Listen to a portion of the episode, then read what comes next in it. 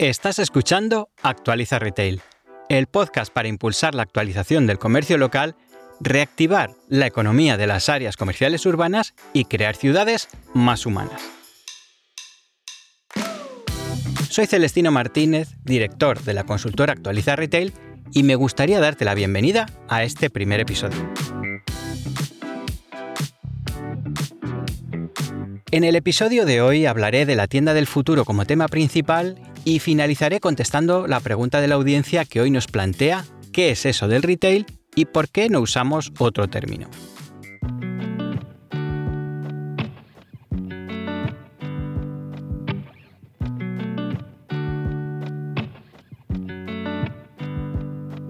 Imagino que te gusta estar informado de la actualidad del comercio y que lees artículos de publicaciones profesionales con más o menos frecuencia. Si es así, seguro que te has dado cuenta de que uno de los temas recurrentes es el del futuro del comercio. O como lo encontrarás más a menudo, el futuro del retail. No hay una semana en la que no te encuentres con uno o varios artículos que intentan adivinar cómo será la tienda del futuro, el centro comercial del futuro o cómo será el comercio electrónico en los próximos años.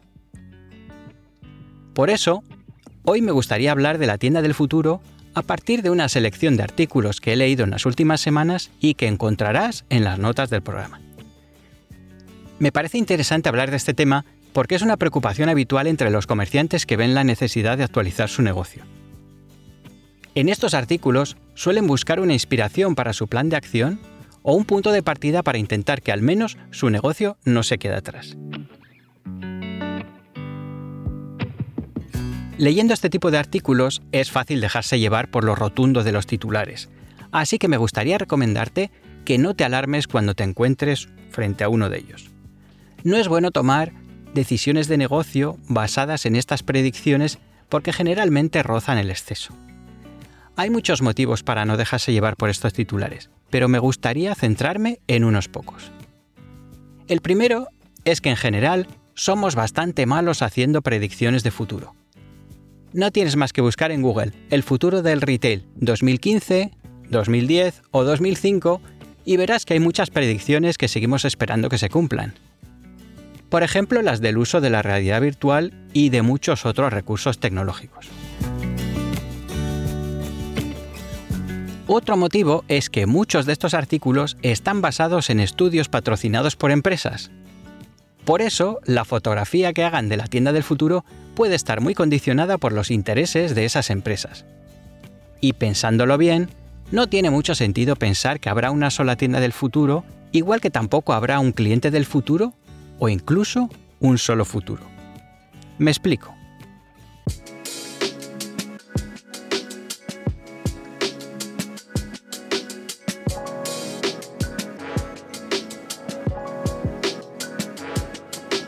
A poco observadores que seamos, habremos comprobado cómo en los últimos años ha aumentado enormemente la variedad de tiendas que hay en las calles de nuestras ciudades. Las hay de todos los tamaños y formatos y no dejan de aparecer nuevos formatos y nuevas propuestas que llegan al consumidor final en forma de tienda. Por ejemplo, muchas oficinas de banco o de suministradoras de servicio se parecen más a una tienda que a las antiguas oficinas. Esto es así hasta el punto de que muchas de estas marcas ya se refieren a estos espacios como tiendas. Cuando digo que no habrá un solo futuro, me refiero a que ciertos modelos de tienda tendrán sentido según en qué lugares y según en qué nivel de desarrollo comercial estén. No será lo mismo una tienda en una gran ciudad que en un pueblo. incluso será distinto en una misma ciudad si está en el centro o en un barrio, y no digamos ya si hablamos de diferencias entre países y continentes. Lo importante para un comerciante es poder determinar cuánto de ese modelo de tienda de futuro tendrá sentido asumir para mejorar la experiencia que ofrece a sus clientes, cómo tendrá que aplicarlo y cuándo tendrá que hacerlo para que su negocio siga siendo competitivo. Es muy peligroso aplicar cambios sin tener en cuenta estos aspectos. A menudo solo se consigue empeorar la experiencia de compra al añadir inconsistencias. Por ejemplo, sustituir ciertas funciones del vendedor por aplicaciones o dispositivos tecnológicos puede generar fricciones entre los clientes menos tecnológicos. Esta situación la encontramos de manera habitual en la banca. Dicho esto, empezamos con el análisis de los artículos que he seleccionado para el tema de hoy.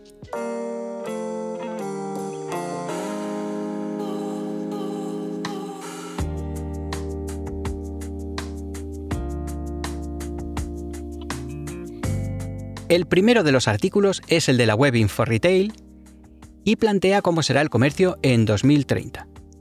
El artículo está basado en un informe de la consultora Frost ⁇ Sullivan promovido por Dassault Systems.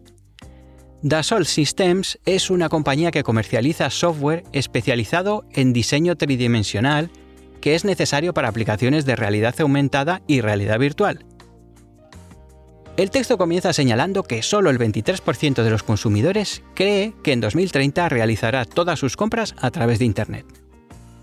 En realidad, el dato en sí no me parece muy importante porque con la velocidad a la que avanza la tecnología es imposible saber cómo se comprará dentro de 10 años. Lo que es interesante de este dato tiene que ver con las expectativas de los consumidores. Y lo que traslada es que uno de cada cuatro consumidores no confía en que el canal offline el canal físico, le vaya a aportar valor en el futuro. Lo más probable es que se acentúe la tendencia actual y que una mayoría de consumidores utilicen ambos canales para sus compras. Así elegirán uno u otro en función de valores como la conveniencia, el valor que le aporte cada canal, la importancia que le den a lo que compran y muchos otros factores. Por fortuna, la mayoría de encuestados piensa que en 2030 seguirá visitando las tiendas físicas, pero que éstas cambiarán totalmente la experiencia de compra gracias al uso de tecnologías de realidad aumentada y realidad virtual. Estas tecnologías servirían, por ejemplo, para probar productos de manera virtual y comprobar cómo sientan en distintos escenarios. En realidad no habrá que esperar tanto porque estas tecnologías se usan ya en las tiendas de algunas marcas, especialmente la realidad aumentada. Aunque todavía no es de uso frecuente, esta tecnología suele utilizarse en tienda para personalizar la información sobre un producto o añadir contenidos de cualquier tipo a través del teléfono móvil del cliente. También la encontramos en forma de simuladores o configuradores que podemos utilizar en casa y que son una manera de atraer al cliente hacia los productos o las tiendas de la marca, tanto físicas como online. Es menos frecuente todavía el uso de la realidad virtual, especialmente en tiendas. Una de las razones es que desarrollar buenos contenidos para realidad virtual es todavía bastante costoso. Y otro de los inconvenientes del uso de la realidad virtual en una tienda es el aislamiento y la vulnerabilidad que supone su uso en un espacio compartido con desconocidos y que puede resultar agobiante. Sin embargo, es razonable pensar que la tecnología evolucionará en estos años y antes de 2030 podamos ver cómo estos u otros recursos harán más atractiva y valiosa la experiencia de compra de los clientes en las tiendas físicas. Por ello, más que hablar de tienda del futuro, me gusta hablar de tienda con futuro. Y la clave de su éxito está en la combinación de la experiencia de compra física y digital.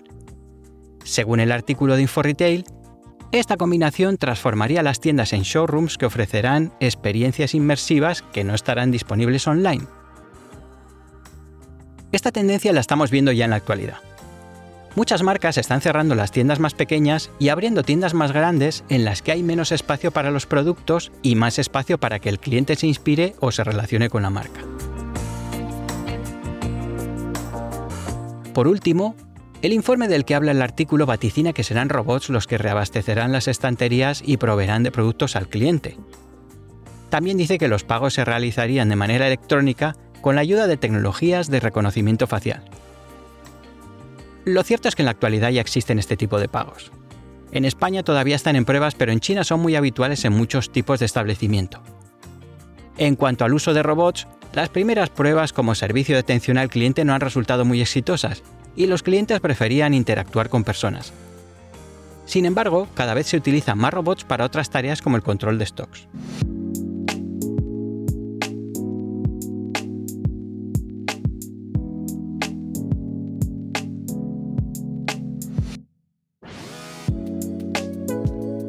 El siguiente artículo es de la web del periódico Levante, El Mercantil Valenciano, y en principio coincide con la idea del artículo anterior de que las tiendas del futuro se parecerán más a un showroom interactivo que a un espacio en el que se expongan productos. Esta idea parte del supuesto de que se derivan las ventas al entorno online y se dedica el entorno físico al contacto con el producto y el entretenimiento. Esta tendencia en realidad se está dando ya, así que es probable que veamos cómo se generaliza en el futuro. Sin embargo, hay que señalar que esta tendencia es más aplicable para una marca que vende su propio producto que si se es un detallista multimarca. Esto es así porque no se puede rentabilizar un espacio físico dedicado a la promoción y el entretenimiento si no se está seguro de que las ventas se cerrarán en su canal online. Y tampoco hay que perder de vista que es más fácil rentabilizar ese formato de tienda con los márgenes comerciales de un fabricante. Posiblemente volveré sobre este tema en próximos episodios, pero ahora seguimos analizando el artículo. El texto incluye extractos de una entrevista a Javier Lorente, que es CMO de Telefónica On The Spot Services y apunta dos datos interesantes. Primero dice que en la tienda del futuro debe primar tanto la experiencia del cliente como la eficiencia. Después recuerda que es importante conocer quién es nuestro cliente y qué necesita para poder ofrecerle un momento único y personalizado cuando viene a la tienda. Pero ¿por qué son importantes estos dos puntos? De hecho, estos dos puntos son tan importantes para la actualización de un negocio que volveremos a ellos una y otra vez en los próximos episodios. Empezaré por resaltar el segundo punto, que es uno de los pilares de la construcción de una experiencia de cliente. El gran cambio de la estrategia de un negocio enfocado en ofrecer experiencias valiosas a sus clientes es que en ellos el protagonista ya no es el producto, es el cliente. Y una de las maneras en las que cambia la estrategia en este tipo de negocios es que en realidad se enfocan a un estilo de vida. Es decir, que huyen de las segmentaciones clásicas de mercado objetivo que se basan en datos sociodemográficos y que ya no tienen demasiada utilidad.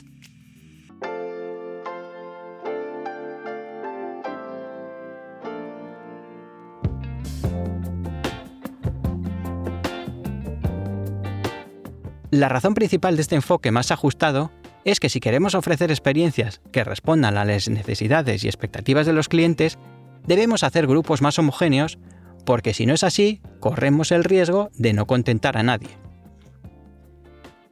Por ejemplo, si tengo una tienda de artículos deportivos, no sirve de mucho hacer la típica segmentación de hombres y mujeres con una franja de edad determinada, con una capacidad adquisitiva concreta, estudios y otros factores sociodemográficos. Dentro de esta selección, habría diferencias tan grandes que terminarían complicando la construcción de una experiencia atractiva para todos. Lo más seguro es que solo se pudiese hacer una experiencia regular para unos pocos y muy poco relevante para el resto. Sin embargo, si me centro en aquellos para los que la práctica del running, el fútbol o el ciclismo es una parte importante de su estilo de vida, entonces los factores sociodemográficos pasan a un segundo plano y profundizando en el conocimiento de las necesidades y expectativas de estas personas, tendremos un buen material con el que construir la experiencia de cliente. Ampliaremos esta visión en próximos episodios, pero por ahora nos sirve para entender mejor la importancia de conocer quién es nuestro cliente y qué necesita para poder ofrecerle un momento único y personalizado cuando viene a la tienda.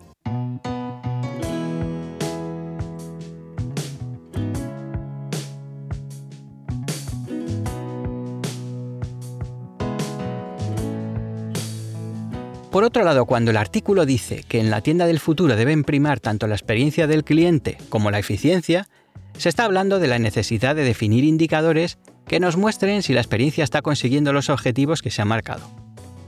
Esto nos permitirá ajustar la experiencia especialmente para estar a la altura de las necesidades del cliente.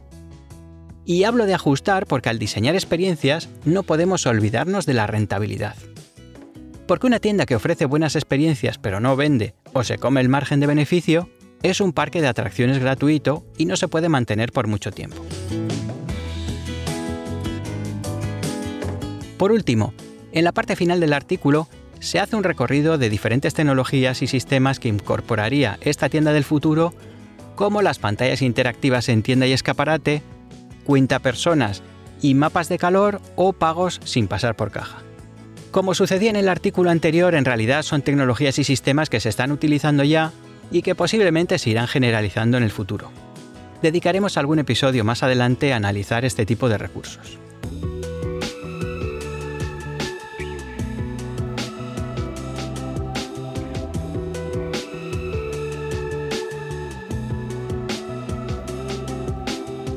El último de los artículos que quiero comentar hoy es de The Smart City Journal y en el título asegura que la tienda del futuro se centrará en mejorar la experiencia de compra del cliente, algo en lo que coinciden los artículos anteriores. Antes de entrar a detallar cómo serán estas tiendas del futuro, incluyen datos muy interesantes extraídos de dos informes de las consultoras PwC y Forrester. Según estos informes, el porcentaje de personas que acuden a tiendas físicas al menos una vez a la semana ha aumentado del 40 al 48% en los últimos cuatro años. Además, cifran en un 96,5% las compras que se siguen haciendo en este tipo de establecimientos, aunque también advierten de que hasta un 42% de las compras que se hagan en tiendas físicas en 2020 estarán influenciadas por canales online. De ahí que el futuro de las tiendas físicas, y yo diría que el presente, pase por su conexión con los canales online. Por eso el uso adecuado de la tecnología es fundamental para que esta conexión sea eficiente y pueda mejorar la experiencia de compra de los compradores. Siguiendo con el artículo, voy a rescatar algunas cosas de la introducción. Lo primero es el dato de que el 96,5% de las compras se sigue haciendo en tiendas físicas me parece importante porque casi está aceptado en el sector que el comercio electrónico es el causante de los cierres del comercio físico. Lo cierto es que el comercio electrónico ha impactado en el comercio físico. También que lo ha hecho especialmente en ciertos sectores. Pero el mayor impacto, a nivel general, no es tanto la facturación que quita a esos comercios, como su papel a la hora de fijar expectativas en los compradores. De hecho, el buscador de información sobre productos ya no es Google, es Amazon. Por eso, los comentarios de Amazon, sus precios y condiciones forman parte de las expectativas de los clientes que deberemos tener en cuenta.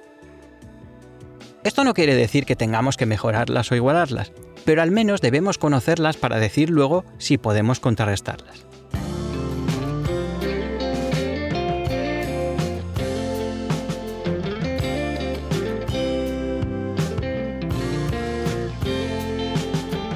No quiero pasar por alto la recomendación de hacer un uso adecuado de la tecnología para no caer en la tentación de llenar la tienda de pantallitas y cacharrerío tecnológico sin sentido. Lo importante es crear una experiencia que sea valiosa para el cliente y utilizar la tecnología donde sea la mejor opción.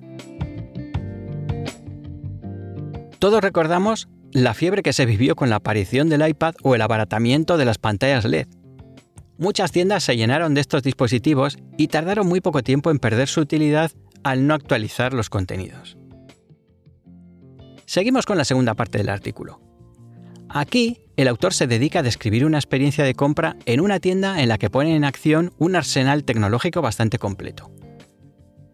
Me parece importante señalar que el diseño de esta experiencia está propuesto por BeBlue, una compañía especializada en cartelería digital, analítica e inteligencia artificial. Por ello, la experiencia que proponen busca más ilustrar las posibilidades de sus productos y servicios que hacer una propuesta de aplicación real y lógica. Como con algunos de los recursos tecnológicos utilizados en el artículo anterior, dejaremos el análisis de estas aplicaciones para otro episodio.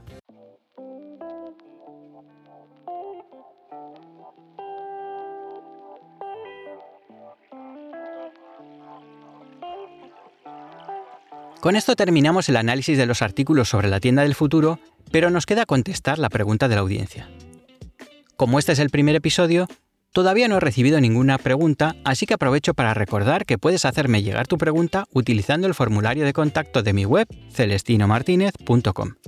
No olvides incluir tu nombre, el país desde el que escribes y la información que consideres que puede ayudarte a obtener una respuesta mejor. La pregunta de hoy la he contestado muchas veces y he pensado incluirla porque todavía esta semana me la han vuelto a plantear. En esta ocasión estaba hablando con un antiguo cliente cuando en un momento de la conversación me hizo una pregunta. Oye, ¿qué es eso del retail? ¿Por qué utilizáis ese término? Imagino que tú también te has podido preguntar lo mismo alguna vez y quiero compartir contigo la explicación que le di. Si buscas en Wikipedia la definición de retail, dice lo siguiente. El retail también venta al detalle o comercio minorista en español, es un sector económico que engloba a las empresas especializadas en la comercialización masiva de productos o servicios uniformes a grandes cantidades de clientes. es el sector industrial que entrega productos al consumidor final. A partir de esta definición, podríamos pensar que el término comercio minorista es un equivalente a retail. El problema es que cuando hablamos de comercio minorista, resulta fácil pensar en una tienda de moda o en una frutería, pero se quedan fuera otros negocios como un restaurante, una peluquería o una oficina de banca que, como decía anteriormente, se plantean ya como tiendas. Además, es cada vez más frecuente que las marcas construyan experiencias en las que se combinan distintas actividades de retail y que terminan hibridándose. Por ejemplo, tiendas en las que se puede comer, restaurantes en los que se puede comprar o incluso bancos en los que se puede tomar un café y al contrario, tiendas en las que se puede retirar efectivo o pedir financiación. Así que podríamos decir que retail es una forma de referirse a una acepción del comercio minorista más amplia, en esta acepción englobamos todas las actividades que hacen llegar productos o servicios al consumidor final en un espacio físico. Espero que ahora se entienda mejor las diferencias entre los dos términos. Hasta aquí el episodio de hoy de Actualiza Retail. Puedes profundizar en los contenidos de este episodio visitando mi blog desde el enlace que dejaré en las notas del programa. Si quieres información sobre los nuevos programas de actualización de áreas comerciales urbanas o quieres que imparta una conferencia o un taller para tu evento o institución, puedes contactar conmigo a través de mi web celestinomartinez.com. Espero que este episodio te haya parecido interesante, que te suscribas para no perderte el siguiente y que lo compartas con otros comerciantes y técnicos de comercio. Te espero en el próximo episodio de Actualiza Retail para seguir actualizando tu comercio.